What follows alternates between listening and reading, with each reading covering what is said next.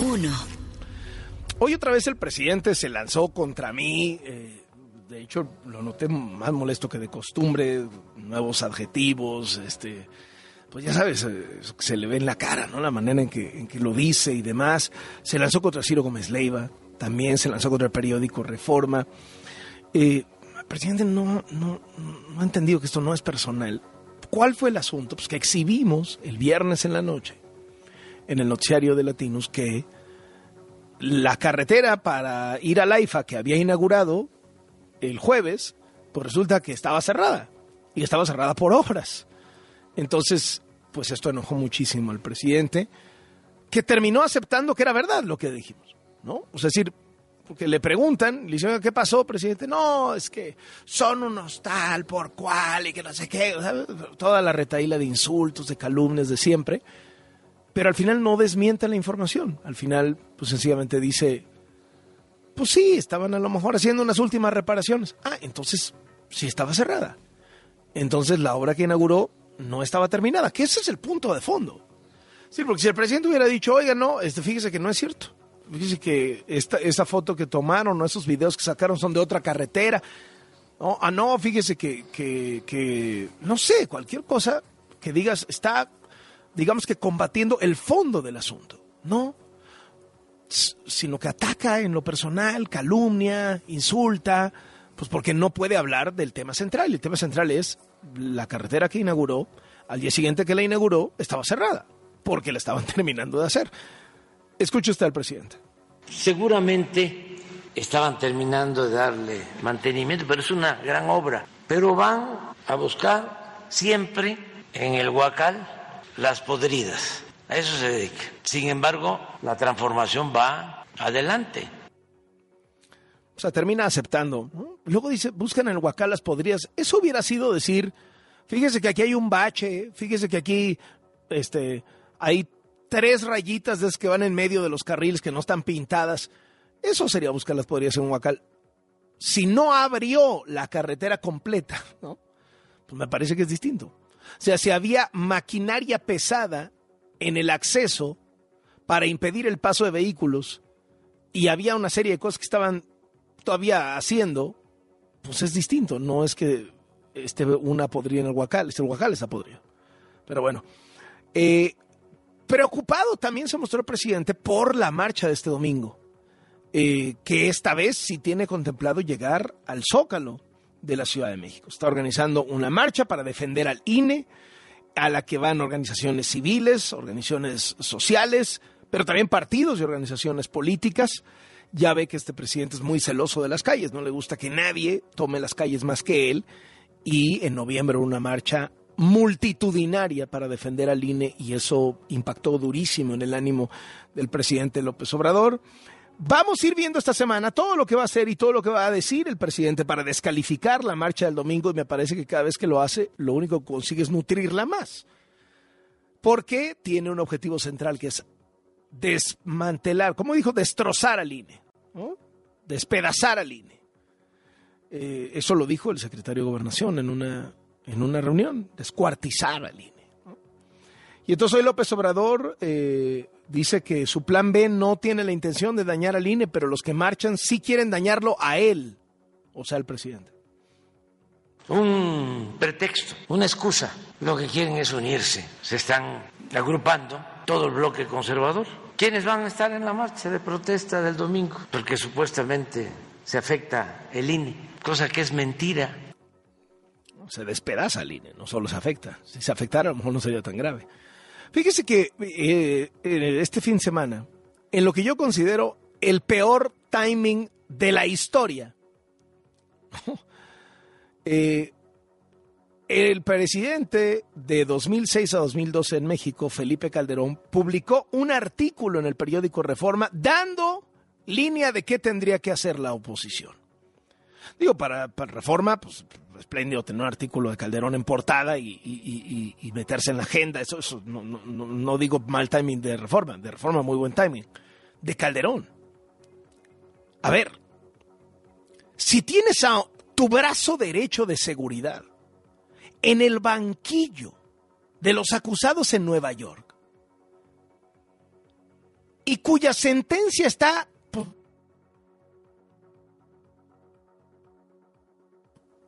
No, hoy no, porque hoy no hay sesión, pero mañana o pasado.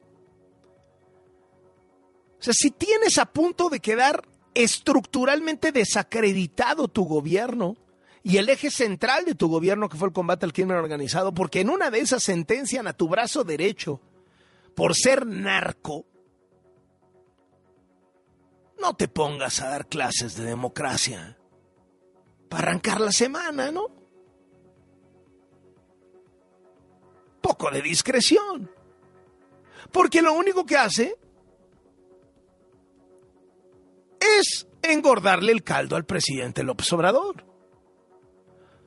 Como para que diga, mire, ahí está el patrón de García Luna, el que no se dio cuenta de todas las cochinadas y sale culpable, porque en una de esas, o sea, lo más probable es que salga culpable. La sorpresa sería que saliera inocente. Pues te espera, ¿no? Peor también de la historia, Calderón dando clases de democracia en este momento. En este momento, cuando está su secretario de Seguridad en el banquillo de los acusados. Pero en fin, publicó un artículo en el periódico Reforma en donde dice hay que fortalecer una alianza opositora yo estoy, ojo, no estoy diciendo que lo que plantee Calderón esté mal o esté bien, no, no, no, no, no. Yo lo que estoy diciendo es la descalificación de origen por lo que está pasando políticamente en este momento y que además ha sido tema protagónico de los medios en México. Bueno, el expresidente, ¿qué dice en este artículo de reforma? Fortalecer la alianza opositora y poner la alianza opositora a merced de los ciudadanos, que sean candidatos ciudadanos, que haya afiliación abierta y recomendó tener elecciones primarias para elegir a los candidatos de esta alianza opositora. Dijo que los ciudadanos deben convertirse en políticos y los políticos en ciudadanos. Eh, el expresidente se refiere al PAN, al que pues ha sido históricamente su partido, aunque ha tenido muchísimas diferencias y etcétera, dice que ha tenido un empequeñecimiento progresivo, igual que otros partidos, y que sus liderazgos son cada vez más irrelevantes. Verdad de Dios. Dijo que es importante evitar que México caiga en una dictadura populista. Verdad de Dios también. Y entonces, ¿qué dice López Obrador? Pues obviamente se trepa en el discurso de Calderón. Imagínate cómo le va a ir a Calderón en el momento en que sentencien culpable a García Luna, que puede pasar en las próximas horas, literalmente, pero bueno, el timing según los políticos. Escucha al observador. No lo han podido llevar a cabo. Se están agrupando todos. Felipe Calderón, Fox, Salinas, los medios de información más influyentes, el Reforma, algunos empresarios, banqueros, los intelectuales orgánicos de siempre, los que encabeza Aguilar Camín, los que encabeza Krause, todos se están agrupando. Nada más que les cuesta trabajo porque ya la gente no les cree, porque ellos tuvieron su oportunidad y se dedicaron a robar, a saquear, pero eso que dice pues es este correcto que se apliquen para que se agrupen, se fortalezcan Presidente, retomando, entonces usted lanza este reto a la oposición a que se agrupe rumbo al 2024. Sí, sí, le hace bien al país para que haya democracia plena. Fíjese que la Iglesia Católica Mexicana, la Conferencia del Episcopado Mexicano, también manifestó su preocupación por el Plan B de López Obrador en un video. Se sumó a la defensa de la democracia. El secretario general de la Confederación del Episcopado Mexicano, que es el mero mero de la conferencia, el monseñor, monseñor Ramón Castro Castro, pidió a legisladores y a la Corte que respeten la Constitución, que corrijan las irregularidades que aprobó Morena y que dan vida al Plan B. Dijo que por la importancia que tienen el INE y el derecho que tienen los ciudadanos de votar, los obispos de México hicieron un llamado para que todo lo que se apruebe respete la Constitución. Y el presidente López Obrador, ¿qué hizo? Pues de una declaración, de un plumazo, descalificó a toda la Iglesia Católica Mexicana, bueno, a toda la Iglesia, salvo al Papa. Escucha. Por eso nosotros vemos con mucha simpatía al Papa Francisco. Esto no tiene que ver con el Papa Francisco. Sí me preocuparía muchísimo si el Papa Francisco se pronunciara sobre este tema. Pero si es aquí, hay que entender cómo las élites de todas las corporaciones siempre se unen. Vamos con Verónica Méndez al Senado porque ahí se está cocinando el asunto del Plan B. Vero, ¿cómo estás? Muy buenas tardes. Qué gusto saludarte, Carlos. Muy buenas tardes. Todo listo aquí en el Senado de la República para que esta tarde se sienten a la mesa los integrantes de las Comisiones Unidas de Gobernación y de Estudios Legislativos Segunda de aquí del Senado de la República. Ayer, Carlos, comenzó a circular un predictamen en el que se contempla sacar del Plan B electoral la cláusula de vida eterna, lo que los diputados habían avalado en diciembre pasado y habían modificado el artículo 12 de la Ley General de Instituciones y Procedimientos electorales para que no existiera la cláusula de vida eterna. Los senadores eh, consideran ya no entrarle al tema de la cláusula de vida eterna, sacarlo, sacarlo de lo que resta del plan B electoral, no entrarle a la discusión, aprobar el, el resto del plan B electoral y mandárselo al Ejecutivo para su publicación. ¿Y en qué lo fundamentaron? En que hay un procedimiento legislativo que no es correcto, porque este, este artículo 12 de la Ley General de Instituciones y Procedimientos Electorales electorales ya se estaría discutiendo tres veces, cosa que no es posible en cualquier modificación, reforma eh, general, ley eh, que se realice en el Poder Legislativo. La primera vez cuando se creó, la segunda vez cuando lo avalaron, la cláusula de vida eterna, la tercera vez cuando lo rechazaron. Entonces ya no puedes hacer otra votación más sobre ese artículo, por lo que han decidido sacarlo ya no discutirlo, ya no analizarlo y aprobar el resto del dictamen eh, en la reunión de esta tarde, Carlos. Los panistas han anticipado que van a rechazar, eh, no van a acompañar el plan B, aunque ya no lleve la cláusula de vida eterna, ya no lo van a, ellos no lo van a acompañar y bueno, ellos consideran que está bien porque esto agiliza que el presidente López Obrador lo pueda publicar y se pueda impugnar. Sin embargo, Ricardo Monreal ha dicho que hubiese sido bueno entrarle a la discusión de la transferencia de votos para desaparecerla de una vez por todas, porque este tema, Carlos, no se va a discutir ahorita, no se le va a entrar, pero va a quedar ahí presente. Pero no se va a hacer efectivo, no va a existir la cláusula de vida eterna, los partidos mayoritarios van a tener prohibido pasarle votos a las minorías, a las chiquilladas, a las chiquilladas políticas, Carlos. Así están las cosas y así está el ambiente. Buen aire aquí en el Senado de la República, ¿sabes por qué? Porque ya quitaron acá al ladito el, el quemapatas al diablo, los, los plantones y los... Eh, sí, sí, estado más alivianados los senadores, Que estuvieron tres años aquí en el Senado de la República, olía marihuana, le quemaban las patas al diablo, y bueno, pues hoy ya amanecimos con un aire más limpio, porque te digo una cosa, sí olía mota acá en el Senado, Carlos. Qué cosa, qué cosa. Peores aromas se han despedido ahí. Gracias, Vero, que te vaya muy bien. Buenas tardes, un abrazo. Oiga, ayer en Tamaulipas hubo elección extraordinaria para senador. ¿Por qué? Pues porque el senador de Tamaulipas era Américo Villarreal, que renunció al Senado para volverse candidato a gobernador, ganó la elección y entonces es el actual gobernador de Morena. Su suplente murió en un accidente automovilístico, Faustino López Vargas, en octubre del año pasado y entonces hubo que hacer las elecciones. Casi nadie fue.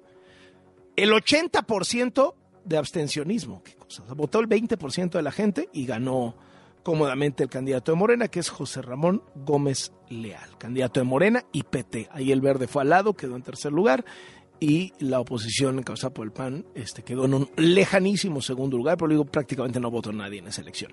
Vamos al siguiente de sobremesa. Dos. No hay freno de la violencia en Zacatecas. Este fin de semana tenían previstos carnavales y lo que se registraron fueron balaceras, incendios de autos, bloqueos. En Fresnillo, en Jerez, en Guadalupe, en Calera, en Enrique Estrada, en Ojo Caliente. Hombres armados recorrieron carreteras, realizaron bloqueos, amenazaron a los choferes para que se bajaran de sus coches, quemaron los coches, mataron a uno. No, no, no, no, no, no. En las calles de Jerez, los ciudadanos se manifestaron para exigir a las autoridades que frenen la violencia, los asesinatos, las desapariciones. La Mesa Estatal de Construcción de Paz en Zacatecas dijo que fueron detenidas cinco personas. No, hombre. Con eso sí se va a acabar todo, ¿no? Aseguraron diez armas y cuatro vehículos. Y en plena ola de violencia, duende, en plena ola de violencia, ¿qué estaba haciendo el presidente municipal de Jerez, Zacatecas, Humberto Salazar? Por favor, dígame, duende. Cantando narcocorridos, mi chavo. Qué bonito. Así como lo escuchas. Ya ves que apenas el viernes te Porque de todo, nota. de todo, el peor lugar era Jerez. ¿Está de acuerdo, duende? Ahí es donde estaba Así lo es. peor de todo Zacatecas. Y el alcalde morenista. ¿qué hacía? Alcalde morenista, gobernador morenista, presidente morenista. Aquí ni cómo hacerse, ¿no? Así es, así es, mi Charlie. Apenas el viernes te contaba la nota de que tras los hechos delictivos en este municipio de Zacatecas, las candidatas a reinas del carnaval habían decidido declinar su participación en este certamen de belleza. Bueno, pues en medio de esta crisis de inseguridad por la que atraviesa Zacatecas, en especial Jerez, se dio a conocer un video del alcalde morenista Humberto Salazar cantando al ritmo de la banda La Adictiva, un corrido titulado JGL, dedicado a Joaquín Guzmán Loera, el Chapo Guzmán, y después salió a decir la clásica de los políticos. No, no, no, no, no, no, no. Eso, eso, eso no fue de ahora. Eso fue de hace un año. Vamos a escuchar cómo se quiso deslindar de esto, Charlie. La grabación se difunde, que se difunde es de un año, en una convivencia que tuvimos con nuestros queridos paisanos de la comunidad de Tetilla.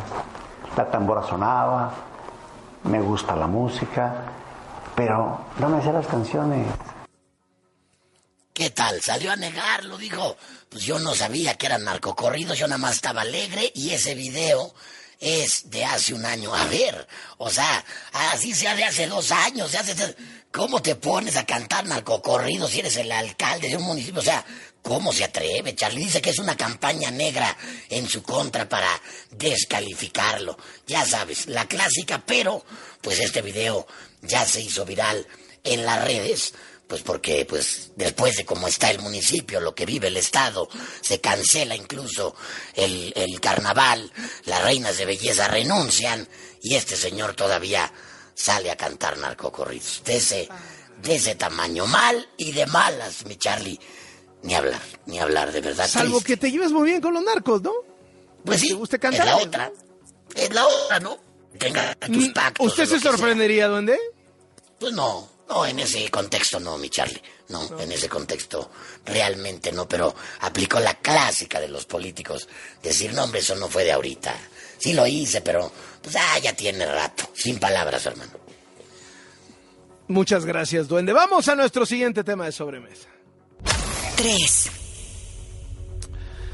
Este fin de semana, el presidente volvió a nacionalizar lo que ya había nacionalizado y lo que antes de estar nacionalizado por primera vez ya era de todos los mexicanos, el litio.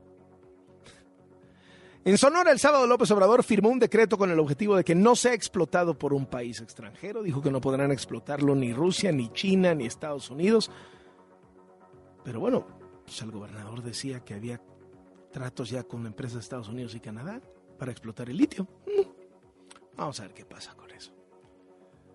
Y hoy el presidente López Obrador dijo que está empujando para que la empresa Tesla no se construya en Nuevo León, sino pues de preferencia cerquita del aeropuerto Felipe Ángeles o en el sur del país, escúchelo.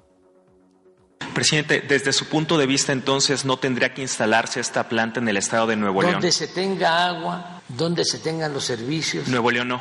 Ahora van a ver, Nuevo León no hay agua. Y lo pregunto porque el gobierno del estado insiste en que sí se va a instalar la planta no, en este punto. El gobernador está haciendo su trabajo muy bien, pero tiene que haber una planeación nacional. O sea, como que va a ir a un estado de oposición la planta de Tesla. Digo, para que sirva de algo el AIFA, ¿no? Ya ve que López Obrador lo usó por segunda vez como hangar presidencial, ¿no? Pues no usa la terminal del AIFA. Esa, esa, no sirve a nadie. Usa la pista en un avión de la Fuerza Aérea Mexicana, o sea, no, no en un avión comercial, etc. Despegó hacia Sonora y regresó. O sea, el presidente que no quería avión presidencial, pues está usando un avión de la Fuerza Aérea. O sea, un avión presidencial, pues eso era el, el avión presidencial. Y el presidente que decía que aeropuertos comerciales, pues lleva las únicas dos veces que ha usado el AIFA, no ha usado la terminal que él construyó y dice que es la mejor de América Latina, ha usado la base militar. O sea, en calidad de hangar presidencial. Pero bueno, a estas alturas, ¿qué le digo? Los datos económicos contigo. Valeria Moy. Valeria encabeza el Instituto Mexicano para la Competitividad del INCO y es comentarista financiera de este programa. ¿Cómo te va, Valeria? Hola Carlos, buenas tardes. Pues esto que estamos viendo de el pleito entre comillas de si Tesla se pone aquí o se pone allá, eso es el nearshoring en práctica, Carlos. Así se ve el nearshoring en la práctica y a mí me da mucho gusto que Tesla se quiera poner en México independientemente del estado donde se ponga, pero hay que pensar en el potencial que tiene México para aprovechar justo ese momento que estamos viviendo, porque yo creo que a pesar de que va a llegar nearshoring porque va a llegar, podría llegar todavía más si tuviéramos pues más claridad en algunas reglas del juego, en particular en el caso de la industria eléctrica. Pero Carlos, vamos con el dato de empleo. Tenemos el dato de la ENOE, la encuesta nacional de ocupación y empleo correspondiente al cuarto trimestre de 2022, es decir, el cierre de año. Y la verdad es que así como fueron mejores datos económicos al cierre de año que lo que se había esperado en un inicio, pues lo que estamos viendo es que también los datos de empleo presentados hoy por la ENOE fueron bastante positivos. La población ocupada, la gente que ya tiene un trabajo, aumentó entre diciembre, el cuarto trimestre de 2021, contra el cuarto trimestre de 2022, es decir, es una comparación anual, 1.7 millones de personas y de este 1.7 millones de personas, más o menos 550 mil son en la informalidad y pues alrededor de 1.2 millones en la formalidad. Es un buen dato de empleo que ojo, lo que nos dice es que finalmente el mercado laboral ya se recuperó frente a lo que había sucedido con la pandemia. El mercado laboral que en todo el mundo vio una disrupción enorme, pues en México ya empieza a acomodarse y a verse a algo más parecido a lo que teníamos antes.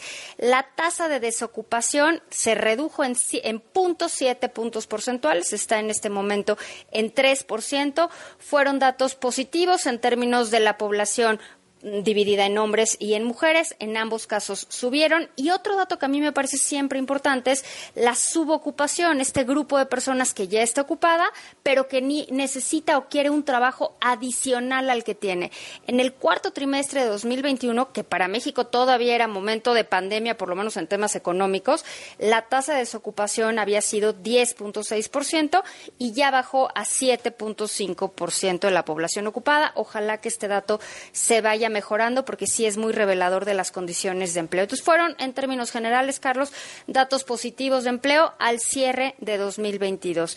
Una nota, Carlos, pues Ken Salazar dijo que en una entrevista por ahí que se le hizo, que hay diferencias entre México y Estados Unidos, sobre todo en el tema energético, pero que normalmente estas se resuelven muy amablemente mediante el diálogo, que ya sabes, Estados Unidos tiene muy buena conversación, muy buena relación con todas las agencias del gobierno de México, pero pues de dejó ahí la una entrever muy claramente el conflicto energético. Dijo, bueno, si los conflictos no se pueden resolver mediante una plática, mediante el diálogo, entonces sí tendremos que recurrir al marco legal y tendremos que recurrir a lo que está señalado en el TEMEC. Porque, bueno, pues ya no solo tenemos el conflicto de la energía eléctrica, tenemos otros que se están ya ahí acumulando, el tema del maíz, el tema del acero, o sea, empieza a haber ya temas más complejos en la agenda comercial y pues creo que Ken Salazar, por más amigo que quiera ser de todo mundo, pues sí tiene que cumplir y tiene que respetar los intereses en este momento de su país. Y Carlos, otra vez tenemos superpeso, está cotizando en la mañana, abrió el mercado cotizando con alrededor de 18.42 pesos por dólar, incluso por debajo del 18.60 que había estado hace poco. Y al parecer esto está respondiendo porque algunos datos de Estados Unidos de la semana pasada fueron ligeramente peores a los que se había estimado. En particular el dato de inflación que yo leí como un dato positivo, pero fue un poco mayor a lo que se había esperado y esto pues desconcentró, sacó de balance un poco a los mercados y están esperando más alzas en las tasas de interés y en ese sentido pues lo que estamos viendo es que se aprovechan del alza que ya tenemos en México, ¿no? Recordar que en México estamos pagando alrededor de 11% y en Estados Unidos pues, todavía está en 4.5%. Esa diferencia de tasas pues atrae un montón de capitales a México, Carlos, y eso hace que el peso esté cotizando en 18.42 pesos por dólar. Todo puede cambiar. Este es dinero que entra muy rápido, pero que también sale muy rápido. Y mientras existe ese diferencial de tasas, pues el dinero, Carlos, seguirá entrando porque es una tasa súper atractiva en un contexto mundial que no es tan atractivo como la tasa de interés que nosotros pagamos. Muchísimas gracias, Valeria. Gusto saludarte. Igualmente, Carlos. Hasta luego. Hasta luego. Una de la tarde con 26 minutos. 4.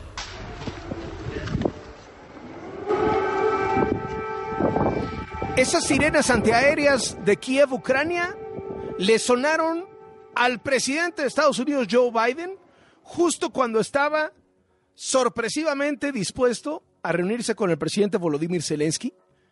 Y sí hubo bombardeos de Rusia a Ucrania, no cerca de donde estaba Biden, pero sí hubo bombardeos de Rusia a Ucrania, en otra región ucraniana, ya ve que Ucrania es grandísimo, y hubo muertos.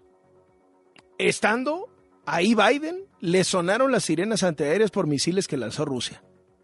Biden cayó de sorpresa a Ucrania.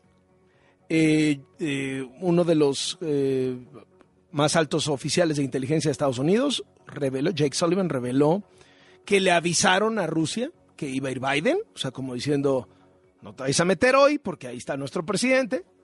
Fue una visita sorpresiva y fugaz.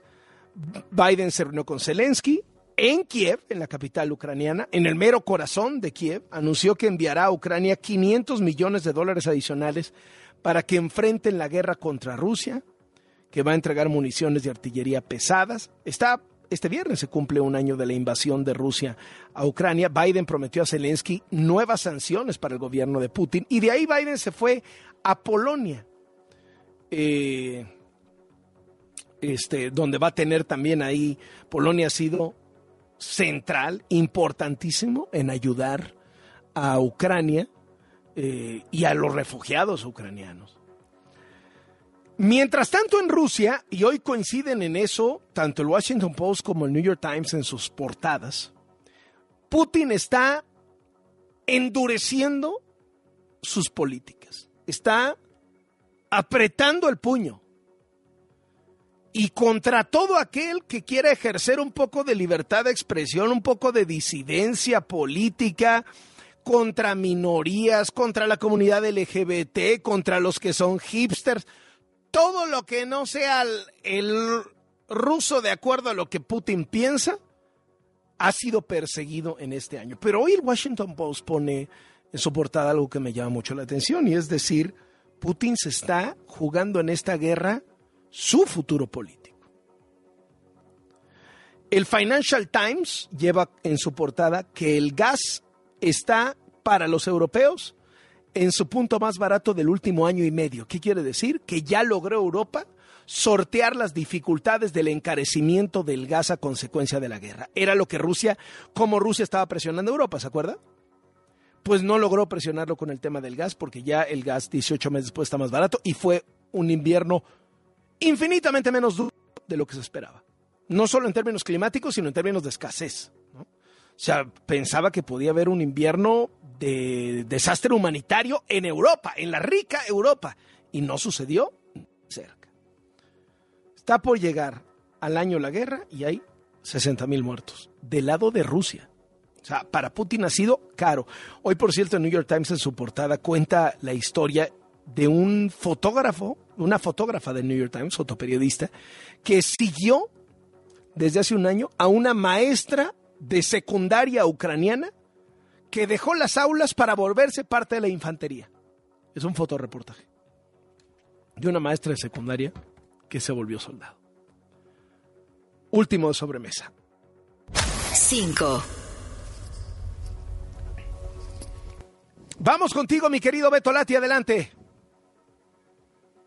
Con todo gusto, Carlos, fin de semana de Liga MX, la jornada 8, y el América se enfrentó a Tijuana con el dato morboso de que Miguel Herrera ya dirige al conjunto de Cholos, ya salió del América, se fue a Tigres, fue candidato a la selección, finalmente esto no se dio, y regresa a Tijuana.